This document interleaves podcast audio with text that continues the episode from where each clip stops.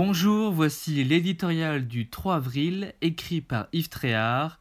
Le titre Faut pas interdit.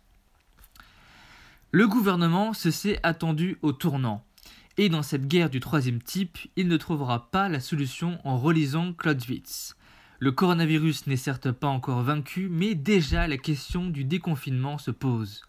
Non parce que certains Français montrent des signes d'impatience, ni parce que Jean-Luc Mélenchon exige un droit de savoir, mais plus simplement parce qu'une assignation à résidence est par définition temporaire.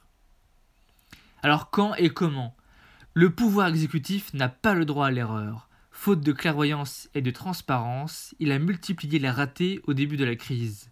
Tous ne lui sont pas imputables, mais les affaires de masques et de tests, sans oublier l'imbroglio de la chloroquine, n'ont pas fini de faire couler beaucoup d'encre. D'ordre en contre-ordre, il a entamé la confiance que l'opinion lui avait accordée dans un premier temps.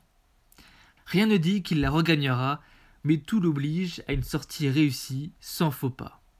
Si gouverner c'est prévoir, l'occasion lui est donnée d'en administrer la preuve. Plusieurs scénarios sont à l'étude, chacun d'eux déroule une procédure par étapes, lente et pas évidente à mettre en œuvre. Mais pour une fois, la peur peut être sa meilleure alliée. La crainte d'un retour du virus pourrait inciter la population à la plus grande prudence. Les effusions de joie sur le mode Embrassons-nous Folleville ne devraient pas être de mise.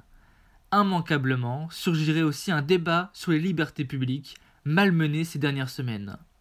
Il s'annonce acharné, comme après la vague des attentats islamistes de 2015, surtout si le déconfinement s'accompagne d'un traçage individuel via les téléphones portables pour suivre l'évolution de l'épidémie dans la société. Accepterions-nous de sacrifier nos petits secrets privés sur l'autel de la sécurité sanitaire collective? Beaucoup veulent croire qu'un nouveau monde jaillira de cette crise, mais en attendant demain, il faut préparer aujourd'hui et les semaines à venir. Emmanuel Macron et le gouvernement le savent, ils jouent gros, très gros.